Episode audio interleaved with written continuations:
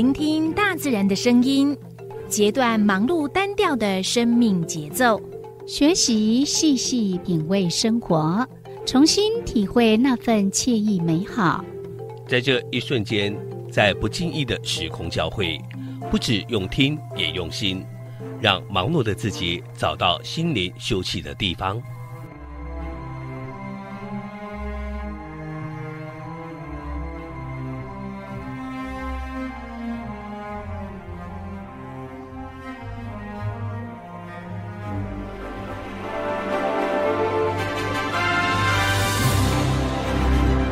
声广播电台带您收集美好智慧，储备能量，让彼此拥有一颗关怀的心，翱翔在无限宽广的四维空间里。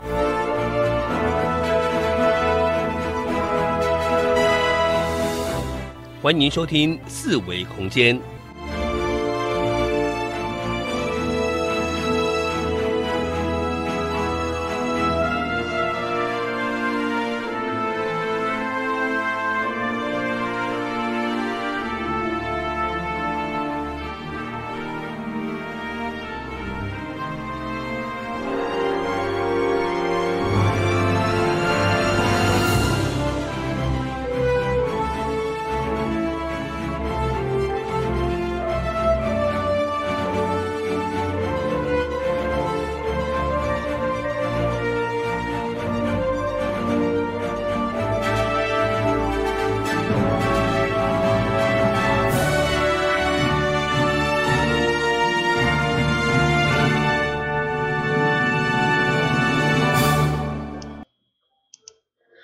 这是欢迎按响广播电台一二四二千赫，你正所收听的节目是四维空间。我是柔柔，我是小伟，我讲的是爱点网 YouTube 频道。嗯嗯，我今仔日是拜六下晡两点。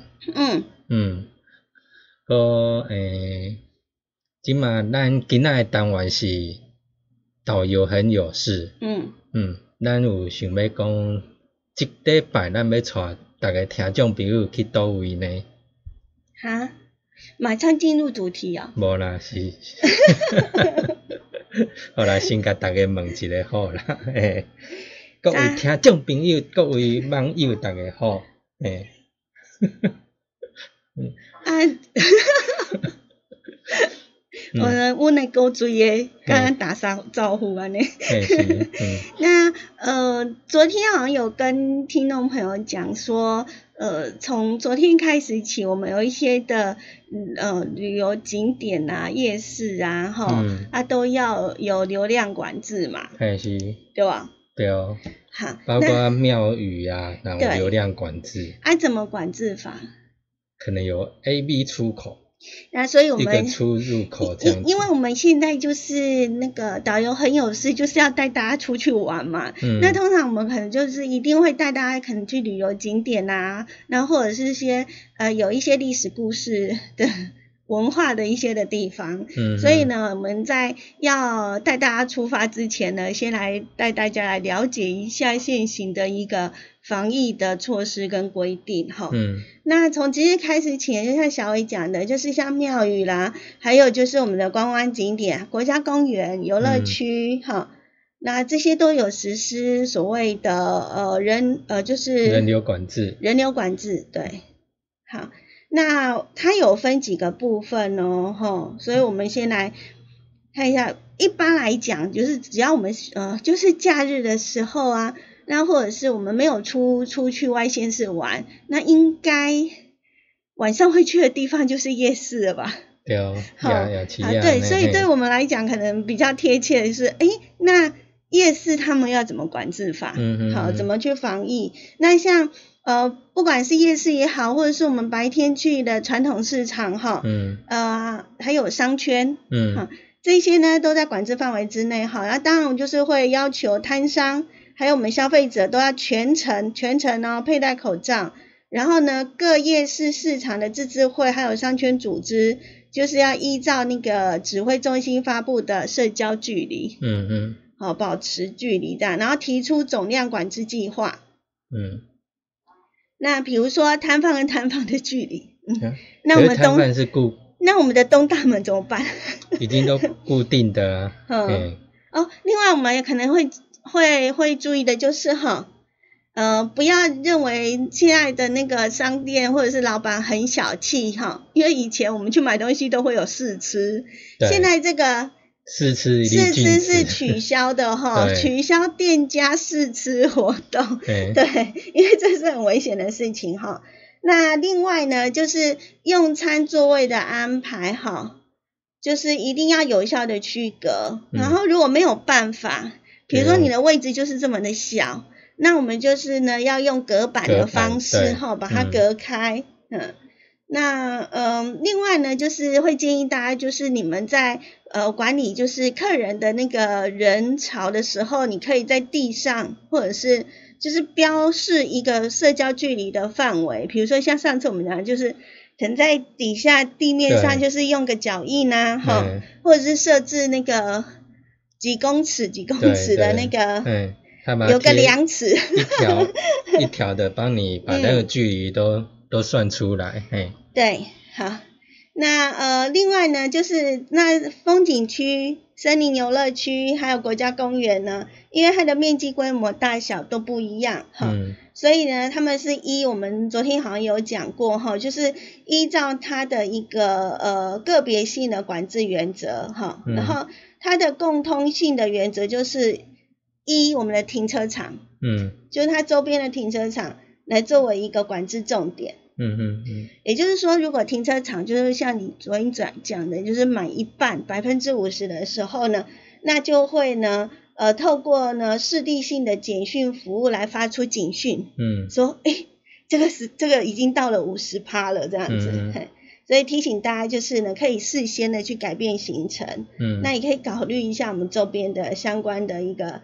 周边的一个呃道路系统，嗯，然后到其他的地方去走一走这样子。好，那在那个观光旅宿业的这个部分哈，因为我们出去玩总是会，比如说我们要去两天一夜的话，那晚上的住宿的部分呢，当然也是有针对一些的那个。饭店业者就是落实那个出入动线，还有用餐分流这样的一个措施，嗯，这应该会比较简单一点。好，嗯那至于去庙里头呢，庙有条怎么管制？它可能分就一边进一边出。好，就是那个动线，好，动线还有那个控管人数呢，这个部分呢，就是还是避免提供饮食。还有呃，另外那个动线也要特别规划好，不要全部有人进有人出这样子，好，这样也是也也是一个遵循的一个原则，就是确保民众便利通行，呃，来来来去做一个人潮的一个呃保持这种社交距离，这样很重要。嗯，好，那社交距离到底是多长呢？社交距离就是室外一点五公尺，室内。室外一公尺，室内一点五公尺。嗯，好，那另外就是记得要正确佩戴口罩哦，然后呃要做好个人的卫生礼节。嗯嗯，就是这样。嗯好，那有关于呢这个呃刚刚我们所讲的，如果你听的不是很清楚，到底呢我们的卫福部呃就是我们的卫生福利部的疾病管制署是怎么样的去做这样的一个措施，你们可以上他们的官方网站来去查询，就比较清楚了。嗯好了，当我们知道了这一些之后呢，我们就可以呢呃去。我们进行我们的单元。对，然后，今天呢，我们进行的单元就是导游很有事。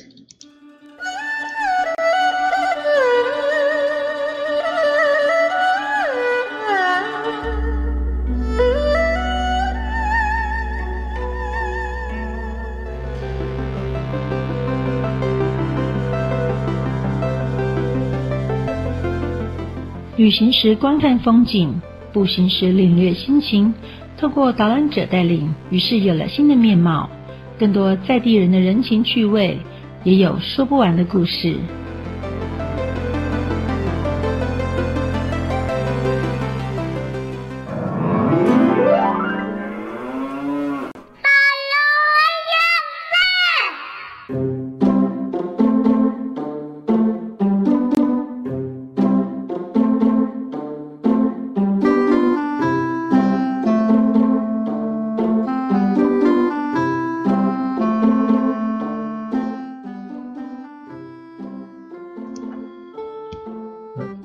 进行的单元是四维空间之导游很有事。好，那我们的小牛呢跑过去了之后就要开始进行。嗯，对。好了，小牛是只有在我们的 YouTube 爱点网频道呢才可以收看得到。那熊机边爱听众朋友是袂使的，刚刚听到声音了哈。好，那今天呢，我们的导游很有事邀请到的导游是，诶，便当。便 便当好，导游哥，嘿，嘿，我们的呃酱油哥哥要带我们去走一走。那呃，他那一天真的很辛苦哎。对啊。天哪，尤其像花莲的那种。小黑蚊真的是爆量哎！对呀，哈，所以它如果乱动的话，我们我们不要太苛求他。他 是真的被小黑蚊子攻击，狂狂叮啊！对，然后它又不能动这样子。对。然后，因为我们今天去的那个地方呢，嗯，比较少人会停下来。嗯嗯嗯。对不对？除非有办活动啦。对。那呃。它应该也是大家会去的地方，嗯，只是你可能经过，你不会停留，嗯，但它是一个非常富含呃历史文化的一个所在地。那我们就先请我们的导游哥哥呢，来带我们呢先来介绍一下他要来呃跟我们分享的这个地方。花莲好山好水好空气哈，那花莲有山多，石头多。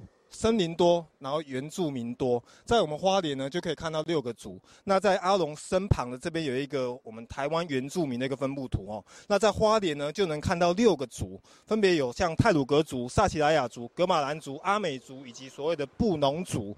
那今天我们来到这个地方是位于我们花莲中山路的头，现在是规划在我们花莲所谓的国服社区。那这个国服国服社区呢，大部分居住的是我们台湾的第十三族萨奇莱雅族。所以，我们花莲古地名呢，除了称作回兰以外呢，早期又叫奇莱，那就是取萨奇莱雅族吉来。这中间的这两个字，所以我们花莲早期呢，因为萨奇莱雅族普遍的居住在我们花莲这个平原当中呢，所以以前又叫奇来平原，所以古地名又叫奇来。那我们今天呢，就随着阿龙的脚步呢，跟大家了解一下整个萨奇莱雅族它整个一个历史啊，以及它的一个当初的一个为什么会住在这边地方，以及它整个一个严格。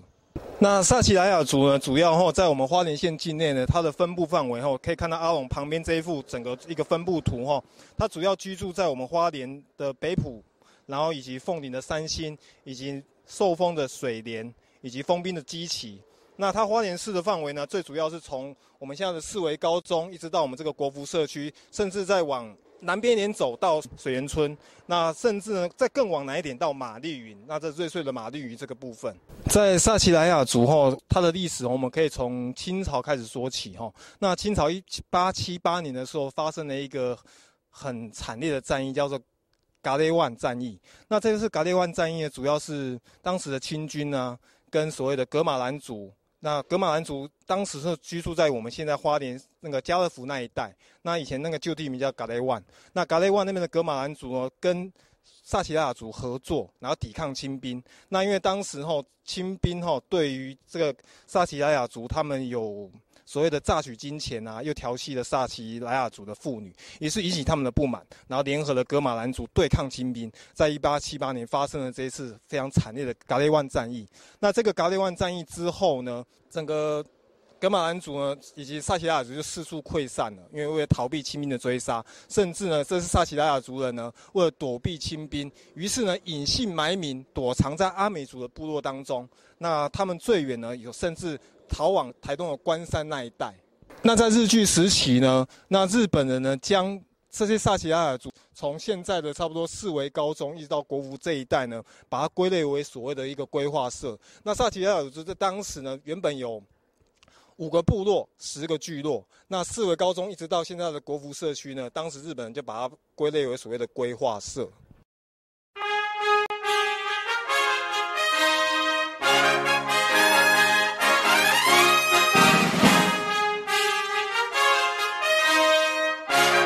各位听众，大家好，打开后泰嘎后马路出后米库米上，我是阿龙导游，目前担任华语导游英文领队。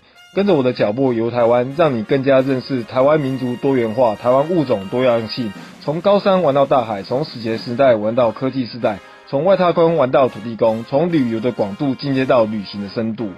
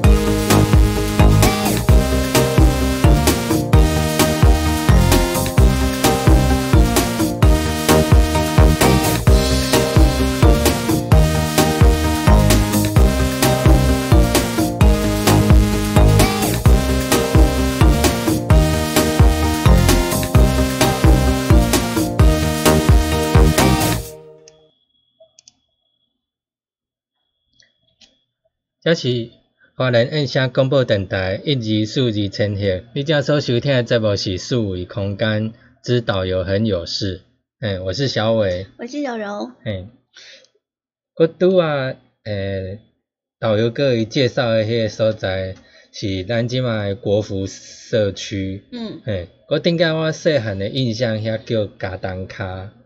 加东卡。加东树安尼，嘿。加东，嗯嗯，加东下。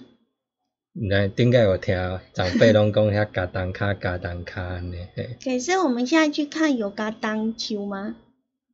嗯嗯，好像比较没没看到，没什么看看到有大量种植加东树。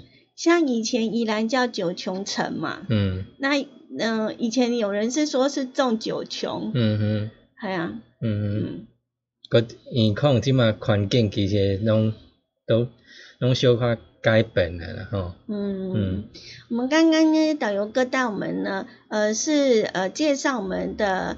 萨基拉雅族，嗯哼，那萨基拉雅族呢，算是我们原住民的第十三个族去成立的，嗯哼。然后我还蛮惊讶的，就是看了他的一个那个呃介绍跟呃事后又去找一些资料，发现他的人数非常非常的少，诶，不到一千个。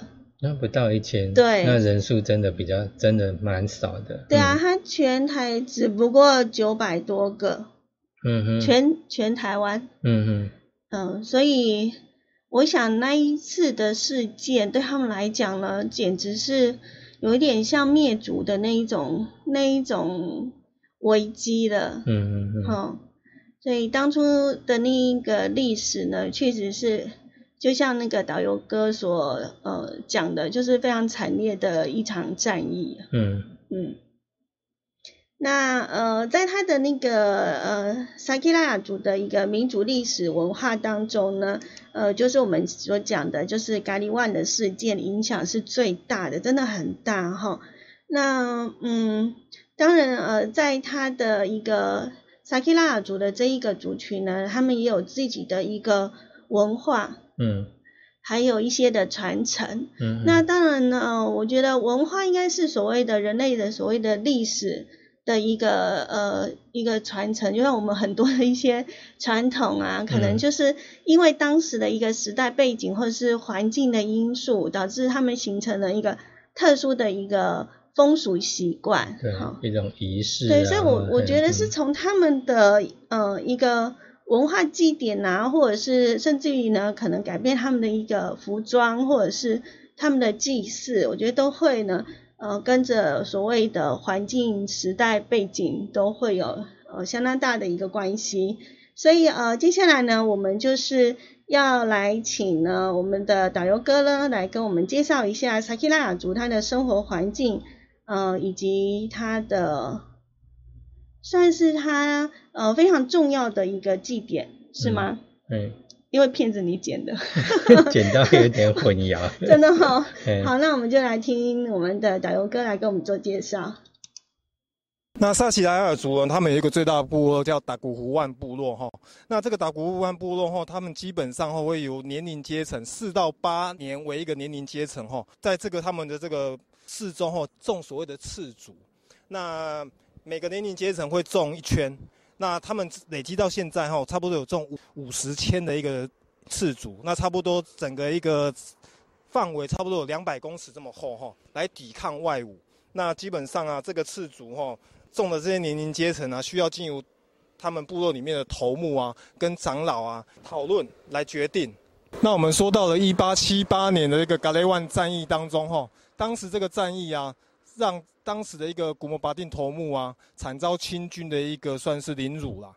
那当时清军呢，就把他绑在这个树上，把他的肌肤啊，把他的眼珠啊，一片一片的用刀把它割下来。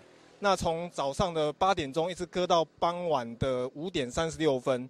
所以呢，当时他们为了要纪念这个古巴定神父啊，他们也举办了一个火神祭。每年的火神祭的举办时间就在五点三十六分准时展开。那除了这个古巴定他本身被这样凌辱以外呢，他的太太也很不好过。那他的太太呢，就就压在这两个巨木的中间。那清军呢，就踩在这个巨木上面，把他这个太太重压致死。那所以呢，说这个。达利万战役造成这这个头目夫妻哦非常严重的一个死伤，那当时族人呢也死伤了不少，也四处逃窜，逃到阿美族的部落当中，为了避免清军追杀，那也隐姓埋名了四万七千多个日子。那在火神记当中哦，有很重要的五色使者啦，分别有所谓的红色使者、白色使者、绿色使者、黑色使者，以及所谓的绿色使者，我们可以看到他服装上哈，像红色使者他的衣服就是整身红色的，那白色使者可能他的领结上面是白色的，那还有所谓的蓝色使者也是在领子的部分，那黑色使者他的衣服是全身都是黑色的，那绿色使者他衣服是青绿色这样子，那这个红色使者呢，代表说来迎接这个火神。那白色使者呢，代表说这个火神的这个火的光芒，然后照射到整个族人，燃烧点亮未来这样子。那蓝色使者呢，代表着那个酒水啦，那滋润人的心灵。那黑色使者呢，因为他隐姓埋名在阿美族当中，用黑炭呢来隐身。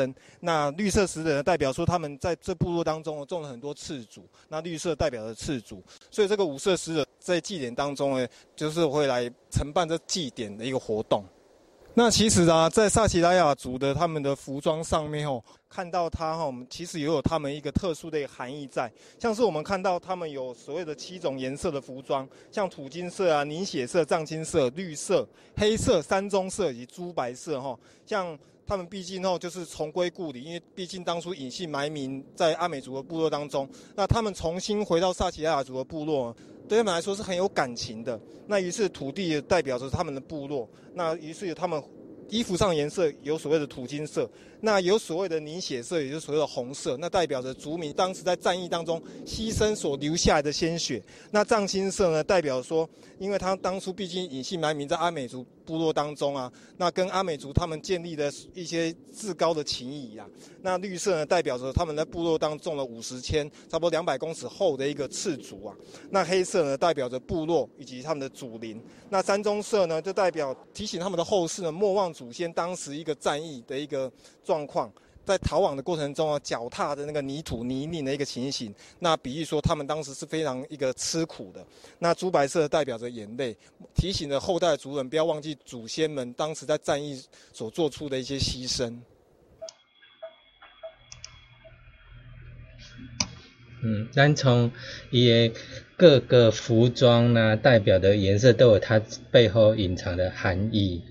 对哦，就是呃缅怀先祖，还要汲取教训。对，另外其实也是希望呢，呃，就是这个族的呃所有的后代的子孙都能够能比较嗯健康安全的活下去。哎哈，我觉得是这样。当然也是希望说，呃，人跟人之间不要有那种产生那种冲突啊、战争这样。嗯，对啊，当然是和和平是。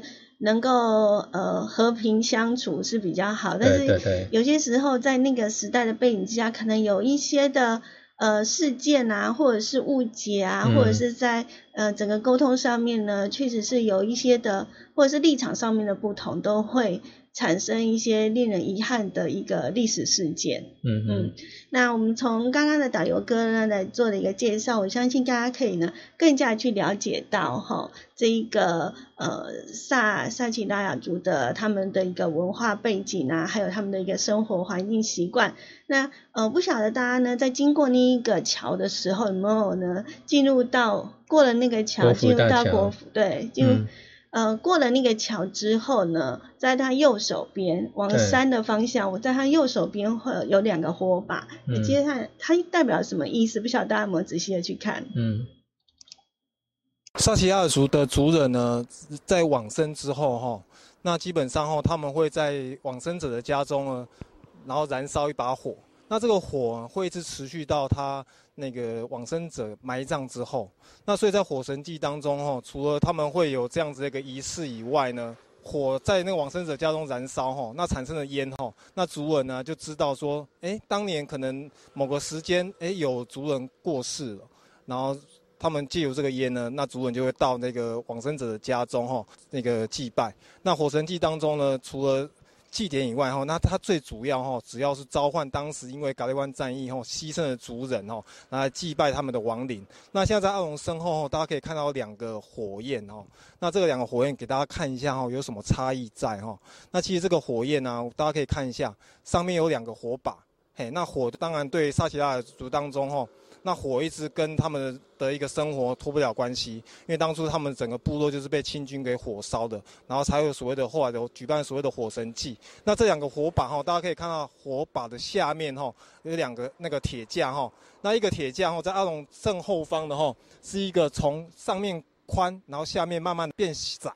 那在阿龙，再再往后走的话，哈，是上面比较窄，下面比较宽。那其实这两个火焰，哈的基座，哈，其实是代表着一个是男生，一个是女生。那阿龙正后方的这个，距离阿龙比较近的这个，哈，是一个男生的火把。那在后面，哈，上窄下宽，就像是女生的裙子，哈，那个火焰代表着的女生。那所以，哈，大家的民众来到这个地方，哈，诶，可以来比较一下，诶，看一下这哪一个火焰，哈，是。男生哪一个是女生？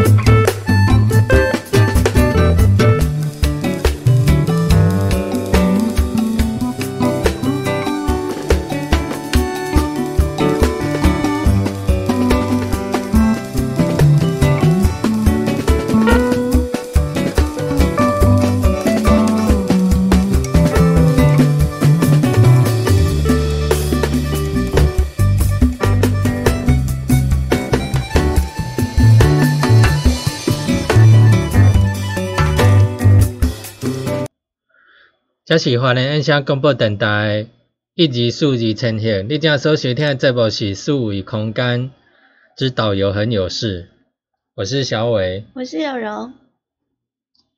嗯，没了。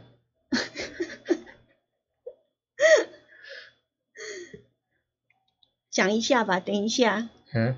等一下，我们要介绍的是什么？哦。咱等下呢，要来去看干道。干捞，嘿，陀螺，对，陀螺。为什么呃，我们的萨基拉雅族就是国国服社区，大家会看到那个陀螺？对，为虾米？像我本来以为它，因为一开始看到它那个，以为是那种类似西藏那个有没有？嗯。然后转中类类似那那种这样祈福，嗯，有像样式，对，就感觉蛮像那种的，但是不太去。呃，那时候经过那个大陀螺那个地方哈，嗯，也没有注意去看它旁边的那个介绍，嗯，所以你若无了解讲，诶，也是安那有迄个，想讲就是互人说好胜诶，还是讲安怎对他对陀螺对他们这个萨克拉亚族代表的意义是什么也不了解，那经由上次那个导游哥的介绍，那才我们才大概。知道这样，对，然后那个陀螺呢，就是在那个火把的呃斜对面，嗯嗯，哎，对，应该是在女生火把的对面，正对面差不多哈。那那那个火把呢？呃，不是啦，那个陀螺，嗯，呃，为什么是会放在那个？因为呃，我们那个国父大桥一通过了之后，然后呢，你就会发现呢，右边就是连续两个火把。然后呢，呃，在左手边呢，就有一个陀螺，可以转动的一个大陀螺，就有点像我们那在那个游乐区那边，就是可以转的，嗯嗯嗯，那一种感觉这样子。然后，呃，后来经过解说跟介绍才知道说，哦，原来呢，那个陀螺其实是我们的萨克拉雅族他们的智慧之神。对，就是有他的神话故事就对了。嗯，那。呃，大家一定很好奇哈，到底这个陀螺有什么样的故事呢？我们请我们的导游哥。现在在龙身后哈，大家可以看到哈，有一个好大的一个陀螺哈。那这个陀螺哈，对于萨奇莱雅族哈，是有一个传说故事在的哈。据说有一个天神福通啊，他下凡到凡间，然后在井里面，然后在有一个郭婉蜜小姐在挑水的时候，把他从井里面挑了上来。后来他们就结为夫妻了。那他们结为夫妻之后啊，这个福通这个天神哈，每天哈就只会磕陀螺，然后这个他太太啊，也是他的岳母哦，就就觉得说，哎，你嫁给这个老公哈，怎么整天都不做事，也不下田耕作，尤其是农忙时节哈，我们很缺人手啊，他怎么都不做事？那每天游手好闲，就只会磕陀螺。那于是哦，有一天哈，那这个福通哦，终于完成了他第一个陀螺。哎，说也奇怪。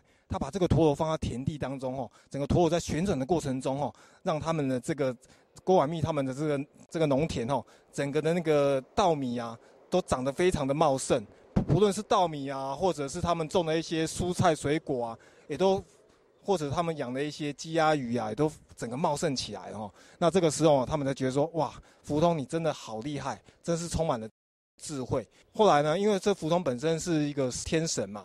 那后来他想要回到天上，那这个郭婉蜜小姐呢就想要跟随，因为毕竟嫁鸡随鸡，下口水果嘛，她想要跟着这个福通哦回到天上。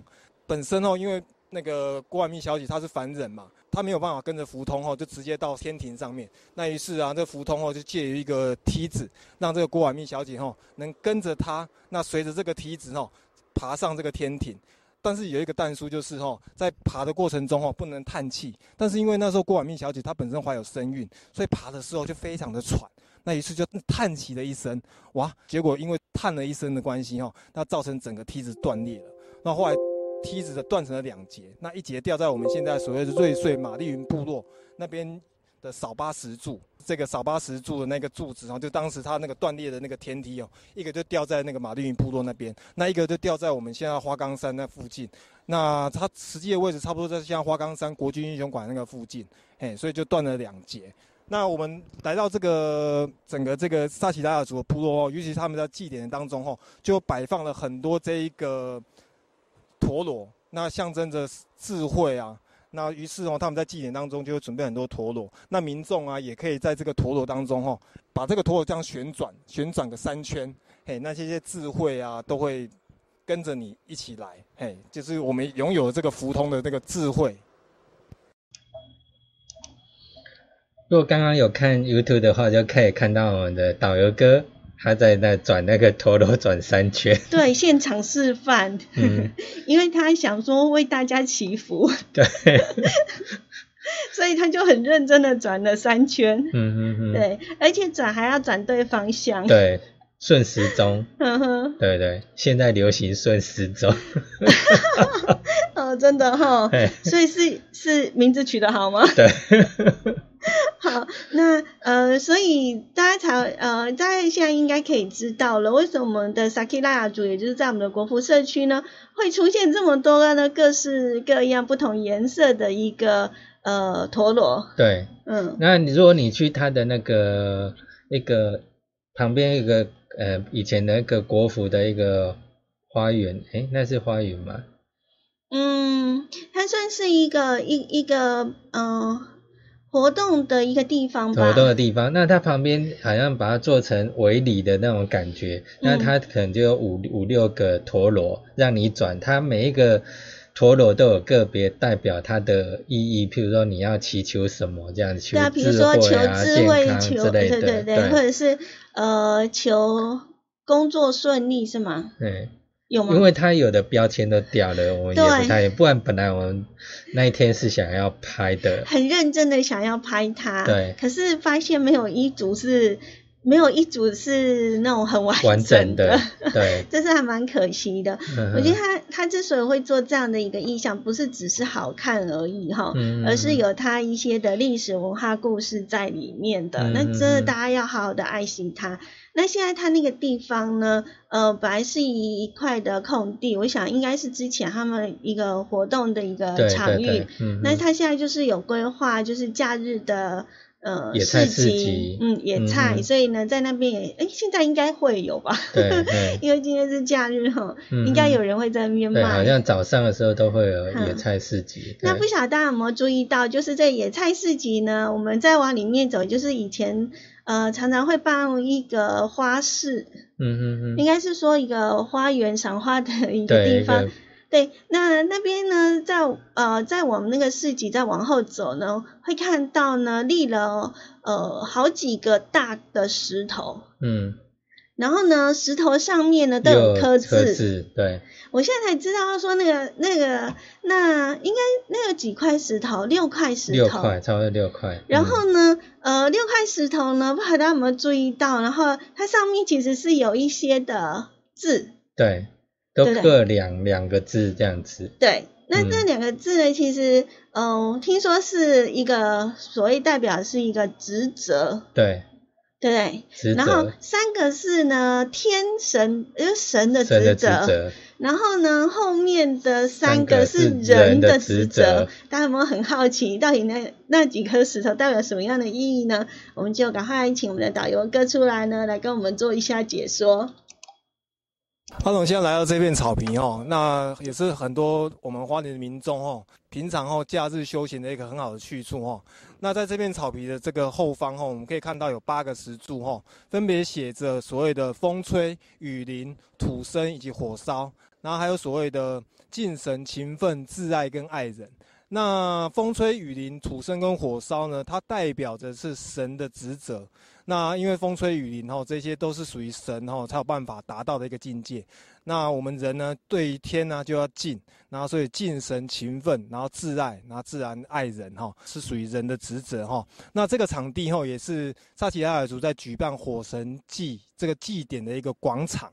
那我们阿龙左手边哈，我们可以看到哈，现在那个有一片草皮哈，它比较光秃秃一点的，就是他们在举办火神祭的时候，他们会。搭建一些茅草屋，那就代表着当时他们一个部落在祭典当中哦，他们就开始火烧这个部落，就代表说当时哦清兵进攻到他们的部落，把他们整个部落哦都给焚烧掉了。那在这个广场的右手边哦，可以看到哦有一个野菜市集，那这个野菜市集也是当初哦。那个部落哈，请政府来规划哈，让族人哈有一个能够贩卖他们属于他们自己的农作物哦的一个地方。那差不多在早上的时间来贩售哈，来到这个萨奇莱雅部落来游玩的民众哈，尤其在清晨的时候来这边散步运动的话哈，也可以顺便带一个野菜回去煮哈，因为这个萨奇莱雅族他们的一些野菜哈，吃起来都蛮可口，也蛮特别的。那我们在这个萨奇亚雅族阿勇这个正后方哈，有一个他们的所谓的圣山。这一个萨奇亚雅族部落主要叫萨固尔部落。那为什么叫萨固尔？萨固尔在萨奇亚雅族的意思哦，就代表着加东树的意思哈。那其实因为当时他们在这个部落的时候，发现了很多的加冬树，所以他们就把这个部落命名叫萨固尔部落。那目前哈，政府林务局也规划了一个萨固尔的一个步道哈，民众哦。来到这个部落哈，除了可以来看一下他们的一个历史以外哈，也可以到那个萨古尔那个步道走一走，走起来蛮轻松的。那它是一个 O 字形，那刚好可以从入口进去，刚好绕一圈回来哈。那在中途的地方也会经过一个瀑布，尤其在夏天的时候，因为这整个步道哈基本上都是森林密布啦，也晒不到什么太阳。那到这个瀑布后又很很清凉，因为在瀑布的。那个旁边嘛，那负离子也很高。那走完这个萨库尔部落呢，它旁边哈还有一个左仓步道哈，那也是我们花莲民众一个游玩休憩的一个很好的场所。那这个左仓步道呢，就需要有一点点体力的，因为它海拔比较高，那它的路程也比较远哈。那如果民众有体力的话哈，就可以一次走这两个步道来运动休闲一下。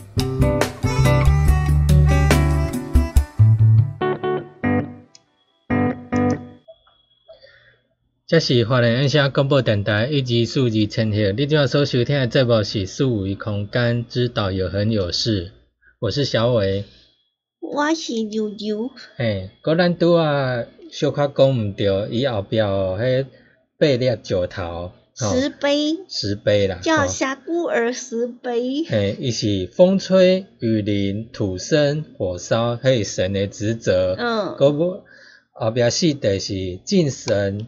勤奋、挚爱爱人，迄是人的职责安尼。对啊，为什么我查是查到六 day 嘞？嘿，结果应该是八 day。另外，咱的，以及咱这个样品应变讲，其应该分作两集，因为你光一个族群啊，吼，你要去把它完整介绍，蛮困难的。包括它，它那个字的上面，它还有图形，都有分别。然后图形也有不一样对，图形代表的意思。嗯，哎。可能三角形啊、四方形，它个别代表它的意思是什么？嗯，还有我们在里面也有看到一些，诶，它除了陀螺以外，还有风车，嗯，对不对？嗯，这也是我们那一天没有办法完完整做一个完整介绍的地方。嗯，对，因为我们被小黑文大军给攻击。对，实在快受不了，赶快跑。然后我们的导游哥还要用很享受的那种感觉 来去做介绍，尤其坐在草皮的时候，他说：“哇，那个很舒服的坐在那个地方，哇，真的其实不太舒服，一点都不好吗？除了热之外呢，又他他真的好可怜，他。”整只手，你知道吗？而且我被钉满了。不晓得上个礼拜大家有没有呢？看我们的 YouTube 的那那一集哈，嗯，呃，然后发现他的衣服其实穿一样，对，没有错。我们就是从早上呢，先从静思堂开始拍，然后呢，下午就来拍傻孤儿这里，就是萨基拉族这里，所以你就可以想见了，我们从早上然后拍到下午，对。就可以知道我们失血多少。那最可怜的就是呢，我们的导游，然后因为他在镜头前又不能乱挥、乱拍或者什么我们我们在旁边做一些的那个呃计时啊，或者是做一些的记录，我们至少手还可以动一下啦，打一下，他都不行。对。然后就整个手哦，都好可怜呢哈，都不知道怎么形容哈。但是你看啊，像现在如果呃你坐在家里头，然后呢，或者是呢，不管你在什么样的地方，至少你可能呃找一个比较舒适的地方，然后看一下我们的那个 YouTube 的爱点网的频道，你就会感觉是亲临现场，然后去仔细的去看一下那个地方，更加去认识它。对，嗯。这样，所以 如果你只是有的时候我们上网自己单纯看文字，你没有那么贴切，或者说你去那边现场只是看的东西，没有人跟你讲，你根本不知道它的意义，你也根本不懂，对啊。嗯，也许你已经经过那个地方很多次了哈。也是经过我们的介绍之后呢，不妨呢你就停下脚步来看一下，嗯，到底呢我们的导游哥呢他是在介绍什么？呃，这个地方然后会这么的做一个呃所谓的入口意向的一个呃设施，其实都有其他更深底层的一个意义存在。对，嗯哼，对啊，所以还蛮有趣的。嗯嗯嗯。好喽，那看看时间呢，又接近尾声了。今天也是非常感谢大家的一个收听。嗯。所以呃，等一下呢，我们的六点到七点在 AM 一零四四千赫，我们的燕声广播电台呢，四维空间还有另外的一个小时，也欢迎您呢准时的收听。对，准时锁定。嗯。爱点网 YouTube 频道。那在我们的那个呃。YouTube 频道也是，呃，就是直接打开就可以了，呃，收听也可以收看得到哦。嗯嗯嗯，那就这样子喽，拜拜拜。